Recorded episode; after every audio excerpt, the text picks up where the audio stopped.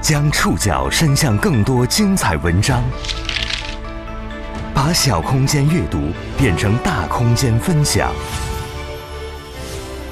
宋宇选读，讲述现实世界里的真实故事，把小空间阅读变成大空间分享。欢迎各位收听宋宇选读。今天为大家选读的文章节选自澎湃新闻。今天在节目中出现的所有当事人都使用了化名。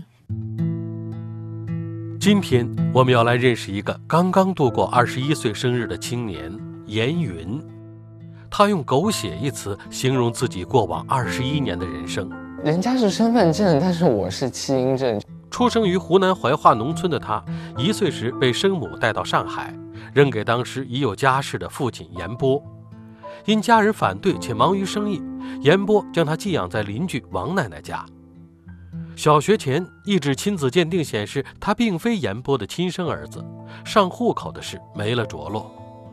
十四岁前，王奶奶的儿子计划收养他，但因超龄没能成功。二十岁时，公安机关辗转找到他的疑似生母，对方不认他，并迅速失联。他生母不愿意认他，不承认这件事情，所以这件事情到目前为止就到这边卡住了。没有身份证，也没有户口本，当了二十一年黑户的严云不知道该怎么解释自己的存在，也不知未来该怎么办。宋宇选读今天为您讲述一个二十一岁黑户青年的狗血人生。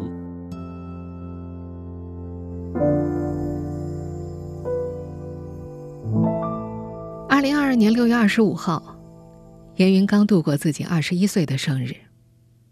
这个青年是个黑户，没有身份证，没有户口本，唯一能够证明他身份的官方文件是一张他十五岁时开具的弃婴证明。很官方的一张纸，看到那个证件啊，我很专心。人家是身份证，但是我是弃婴证。因为没人能解决身份这个难题，上海疫情期间，严云没做过一次核酸。抗原的普及让家里人和居委免于担惊受怕，但严云自己的麻烦一点没减少。整个六月，任何一个需要场所码的地方，都会把他拦住。人家可能看似触手可得的事情，对我来说遥不可及，没有办法做核酸，没有办法打疫苗。然后，如果我感染新冠的话，可能我生命都会受到危险。就连最基本的交通工具，我也没有办法去乘坐。这个二十一岁的青年时常自问：我这么一个大活人站在这片土地上，为什么不能证明我自己是谁？过去近二十年，严云和没有血缘关系的王奶奶一家住在上海普陀区某老小区一间只有几十平方米的老公房里。哎，奶奶好，你好，奶奶好，来来来，我们这好小哎。王奶奶家并不富贵，陈旧的老公房有一大一小两个卧室，一间卫生间，一个厨房间。奶奶快八十了，节俭了一辈子，每天洗衣服要在早上五点之前，那时电费半价。这几年，王奶奶的大儿子大媳妇儿和她同住，房间更显得狭小。我们家里呢就这样。我儿子儿媳妇他他们睡这里的，嗯，我他在的时候，我就晚上把沙发拉出来睡。现在他不在，我就睡里面那个小间。白天，一家人吃饭的时候，要把大卧室靠墙的桌子抽出来，才能拼出一张完整的饭桌。严云是王奶奶在她一岁生日宴之后带回家的。这个就是就是他一直睡在饭店里嘛，你看呐，吃嘛。就这个吃好了以后，我我带回家去养的，一周岁呀。二零零一年，严云出生在湖南怀化农村，他是非婚生子，没有出生证。出生后不久，生母林红将他带到了上海，又很快悄悄独自离开，把一岁不到的他留给了父亲严波。严波当时已经年近五十了，早就有了家室。回湖南生孩子之前，林红曾在严波的铺面里做营业员。给严云办完一周岁的生日宴之后，严波委托当时租在自己商铺做生意的王奶奶一家帮忙带孩子。最初，严波每月会付些钱给王奶奶一家作为辛苦费。把严云抱回家养那年，王奶奶五十八岁，已经退休，有两个儿子，但还没有孙辈。他真心喜欢这个长得可爱又好玩的孩子。一岁宴的合影照片里，老人抱着小小的孩子，脸贴着脸，嘴角流淌着笑意。因为心疼严云的身世，奶奶总是想尽办法满足他，比亲孙子都要亲。严云小的时候，奶奶会带着他赶大超市的班车，买好吃好喝好玩的给他。幼儿时期的严云在两个家庭里打转，但他显然更喜欢王奶奶家。每次到严波家，他就闹着呜呜去，也就是要去王奶奶家的意思。王奶奶也曾担忧过小严云的身份问题。但她没有想过为孩子去办户口，那时的她觉得，这事情孩子爸爸会出力的。如今，严云再说起严波，总是直呼其名，不会称呼对方为爸爸。对这个在自己身上留下不浅烙印的男人，严云心情复杂。他曾向奶奶抱怨，当年严波为什么要照顾自己？如果不照顾，也许他就有户口了。宋宇选读继续播出一个二十一岁黑户青年的狗血人生。严波二零二零年三月已经在上海去世了，严云和王奶奶一家没有被通知去他的葬礼。在严波生命的最后时光，严云和王奶奶曾经去医院探望过。奶奶记得，两人间说话客客气气的。虽然客气疏远，但严波到底在这个男孩身上。留下了深刻的烙印。平日里，严云和王奶奶用流利的上海话对话，唯独在叫奶奶的时候，严云喊的是“阿娘”。这个词是祖籍宁波的严波带着严云叫的。二零零二年，严云的生母不辞而别之后，严波留下了他。或许是出于不便为私生子上户口的愧疚心理，一开始。严波待严云并不吝啬，给他买小玩具，买进口牛奶，买牛排吃。严云要上小学的时候，严波和王奶奶开始张罗，因为孩子没有户口，一直没办法。后来他们通过向媒体曝光，特事特办，为小严云争取到了上小学的机会。也是在这个档口，严波带着严云做了亲子鉴定。没不偷父母钱哎，人家在讲他妈和人家生的。那时候也蛮气的，他就带他做了一个亲子鉴定，做出来呢不搭嘎的，是不是？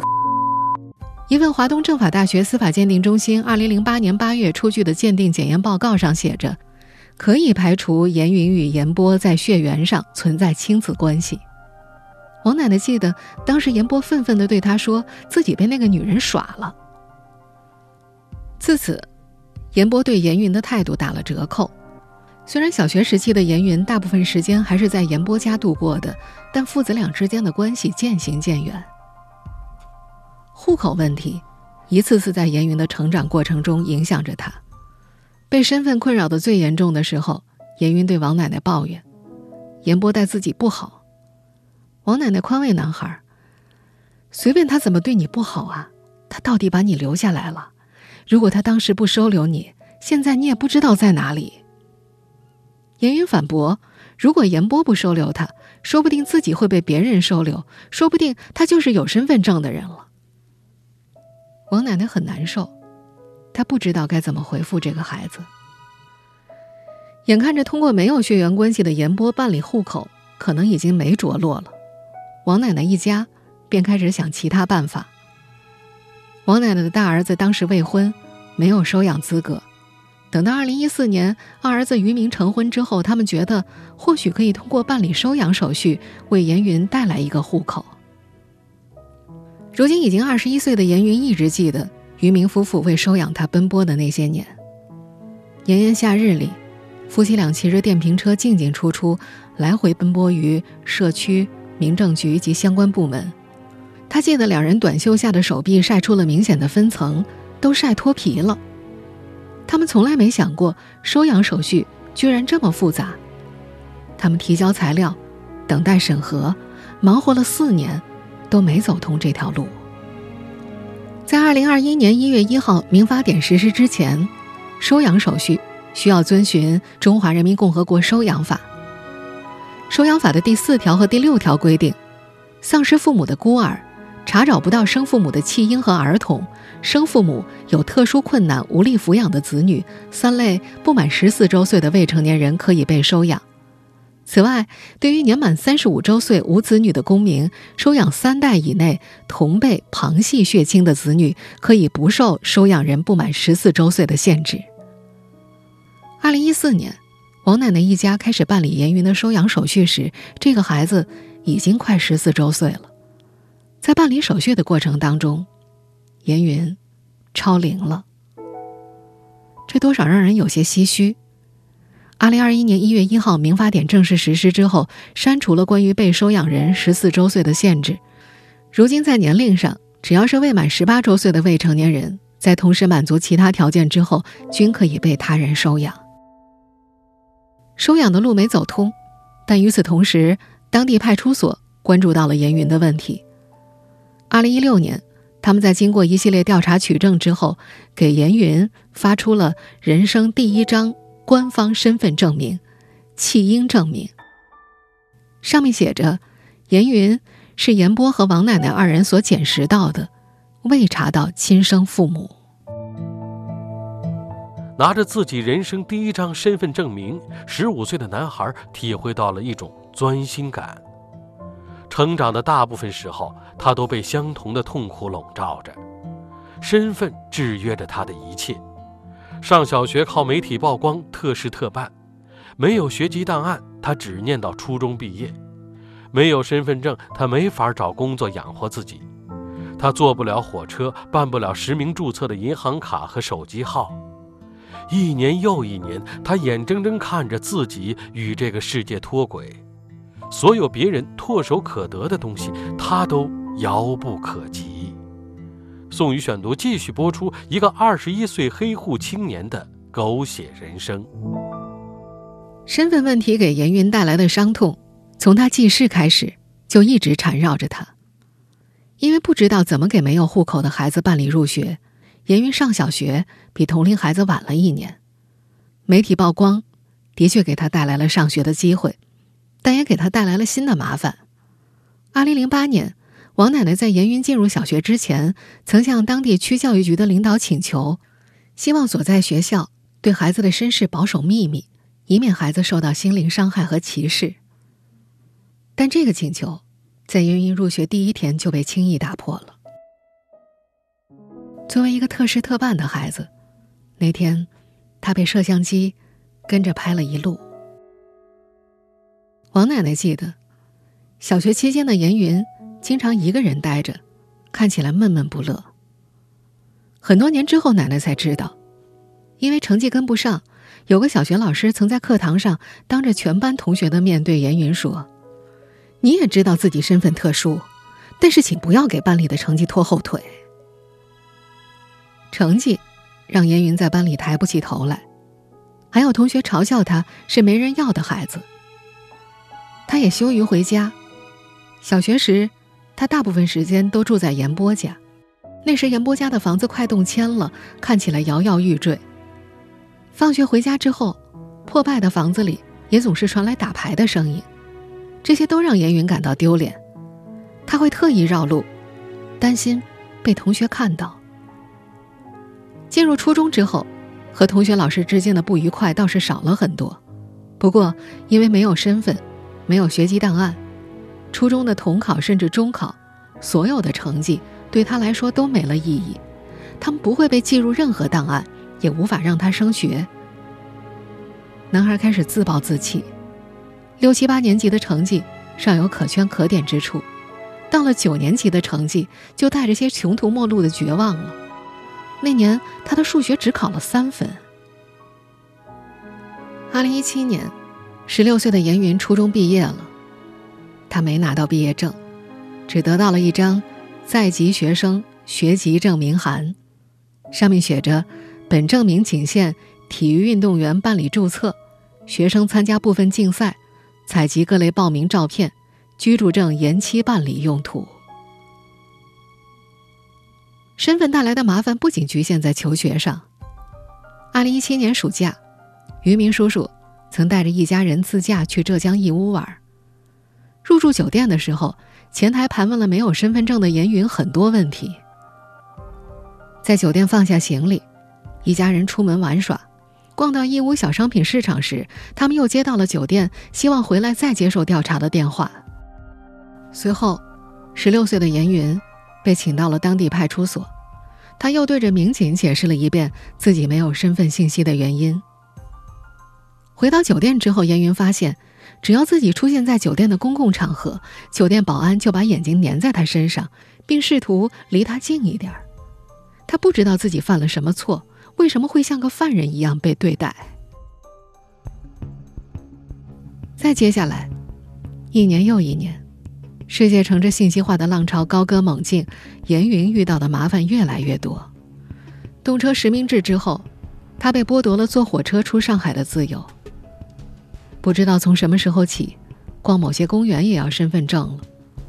他没法拥有自己的手机号、自己的银行卡，就连去医院也要费劲儿的和院方申请走特殊通道。出门时，他必须随身携带弃婴证明复印件。只要是需要查验身份的地方，他都必须和人打招呼，做情况说明。他更加没法靠工作养活自己，没有身份证，挣钱的道路几乎都被堵死了。初中毕业之后的五年，这个年轻人的人生几乎可以概括为看剧、刷综艺、刷微博，和仅有的几个朋友聊天儿。而随着疫情的爆发，他的生存空间被进一步缩小了。黑户的身份让年轻的严云处处碰壁，也让他的情绪时常处在失控断弦的边缘。二零二零年的一天，他突然失控了，并做下了一件不可挽回的事情。这件事最终导致此前一直帮助他的王奶奶的家人把他赶出了生活了二十年的小家。宋宇选读继续播出一个二十一岁黑户青年的狗血人生。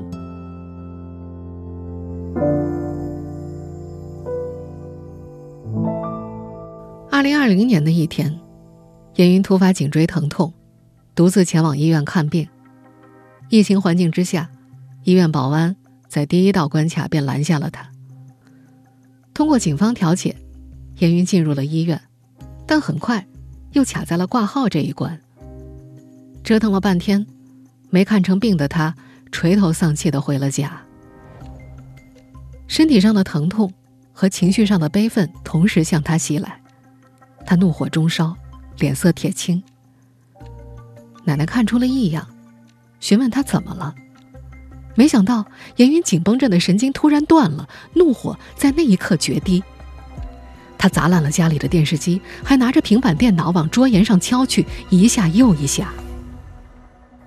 奶奶被吓坏了，冲到他跟前想拦住他。严云想都没想，手就伸向了奶奶的脖子。但是我情绪也是在高涨的时候，我去用手掐了他，可能就那么几秒钟，可能就让他感到害怕了。在手指碰到老人脖颈的那一瞬间，他感觉自己有点醒了。而等到他意识到自己对最疼他的奶奶做了什么的时候，他的手指还尴尬地掐在奶奶的脖子上。那天。家里没有其他人在，王奶奶对自己一手带大的孩子第一次生出了恐惧，这份恐惧促使她打电话向儿媳妇哭诉，全家人都震动了，马上表示这个家留不下严允了。小区居委质保兼调解主任赵琴记得，那天，王奶奶的儿媳妇们拖着严云到居委会来告状，社区民警也来了，经过各方教育。心里早就生出愧疚的严云，当着众人的面向奶奶扑通跪下，哭着道歉。此后的两年里，这件事成了折磨严云的又一个心魔，这件事也成为王奶奶直系亲属情感的出口。奶奶年纪已经越来越大了，这个没有身份证的孩子，难道要在家里养一辈子吗？二零二二年的疫情期间，家庭矛盾一点就着。严云被扫地出门。在这个夏天接受澎湃新闻采访时，严云说：“他理解大人们的做法，他也明白自己要为自己的错误承担责任。大人有愤怒，想要把我赶出去，我觉得我能理解，我能接受的。我觉得做错事情付出代价是不可避免，所以不能逃避。”事发快两年后，王奶奶已经原谅了严云的一时情绪失控。她一再强调，这个孩子本性不坏。是个可怜的孩子。我看这个小孩呢，虽然脾气呢比较孤独一些，不大讲，但是本质上也不是很坏。他说：“哎，女儿，你的钱我慢慢好了，我会的给你的。如果我再有出息，再有本事，我就住大房子把你接过去。”我听了是真的好心酸。我说我还健在，你搞出来，我希望你过上好日子。奶奶也想让严云回来，但年事已高的老人必须尊重儿女的意见。我呢已经原谅他了，他们不肯原谅。现在就是说，他小儿子上个月回来了，家里又掀起了轩然大波，他执意一定要把这个小孩子赶出去。如今，严云借住在同小区的好心人家里，那间他生活了快二十年的小屋已经回不去了。面对来访的记者，王奶奶感慨。他很想回到过去，回到过去多好啊！回到过去嘛就懂了呀，先到福利院去拐个弯就行了，你说对吧？哪怕不是拐弯，不领养他，送进去了就改变了他一生的命运了。现在真的好惨啊！我们真的没办法，有办法我们早就帮他搞定了，这我心里很难过。上次他走出去，我拥抱他，他也抱着我。这两年，严云一直在为自己的身份奔波。他跟着奶奶上信访办，尝试投市长信箱，找媒体爆料。二零二一年时，他曾短暂靠近梦寐以求的户口和身份证，但这条路也很快被卡住了。宋宇选读继续播出一个二十一岁黑户青年的狗血人生。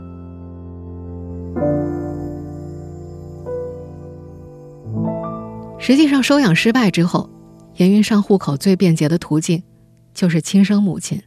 只要严云经过鉴定和对方存在亲子关系，就可以通过这层关系，通过合法合规的途径办理户口，继而办理身份证。严云一直不愿意提及母亲，尽管他爱吃咸和辣的口味或许正随了来自湖南的亲生母亲。那这个就是你的照片了。他手里一直保留了一张生母林红的一寸照片。红底照片上的那个女人穿着黑西装，头发茂密，眉眼生得很好看。说实话，对她的印象只存在于这张照片上吧。对她的印象可以说是非常的差。我不想要像她，就算我像她，我也不承认，我也会说我不像她。大家同样都是第一次投胎，第一次做人，凭什么我要是拥有这样的人生？我一直不理解。王奶奶记得，两千年左右，林红在盐波的铺子里经销土特产，当时门面里的邻居都管她叫长脚营业员。她还说呀，林红和严云长得几乎完全不像，对方长着一张汤圆似的圆盘脸，而严云的脸型偏瘦偏窄，大概是像爸爸。在奶奶的印象里。林红是二零零二年五月十八号夜里突然不告而别的，而在严波生前留下的自述材料当中，此后林红就再未现身过。严云三岁时，林红还和他们通过电话，等到七岁之后，联系就彻底断了。二零二一年二月，为了办理户口，严云把母亲的照片提供给上海甘泉路派出所的户籍民警作为线索。接到求助之后，民警们调查发现，林红可能人在浙江，服刑出来没几年。二零二一年十月，上海民警和林红户籍所在地派出所湖南会同县金竹派出所发函沟通。同年十一月，拿到了林红的电话，大家都以为这下终于有希望了。可是没想到，甘泉路派出所的何警官把电话拨过去，第一次，林红倒是接了。可电话那头的他只回答了一句“没有这回事儿”，便挂断了电话。此后无论是打电话发短信，他都不再回应。王奶奶也从警官那儿拿到了林红的电话，但她不敢打。他给我的电话，我也没办法，不敢打呀。打了他不接，好换了一个手机，我们更乱。生母拒绝配合的消息传到了严云的耳朵里，他愤怒极了，他想去湖南找到生母，想当面质问那个女人为什么不要自己。如果真的不要自己，又为什么要生下他？可是没有身份证的他，连上海市都出不了。二零二二年二月，上海户籍民警。曾准备出差寻找林红，但很快就被疫情耽搁了下来。之后，甘泉路派出所通过发函的形式，请求林红户籍所在地警方协助寻找林红的下落。在这个夏天接受采访时，普陀警方表示，对方已经收到并答应协助请求。目前，沪湘两地公安正在积极寻找林红。严云的户口问题，就这么再一次被卡住了。这个男生想通过自己的双手养活自己，可是直到现在，二十一岁的他只有过四天工作经历。那是二零二一年的国庆假期，朋友介绍他去浦东奥特莱斯的一个柜台兼职帮忙。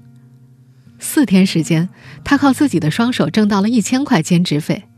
说起那段兼职经历的时候，他的语气都变得欢欣起来。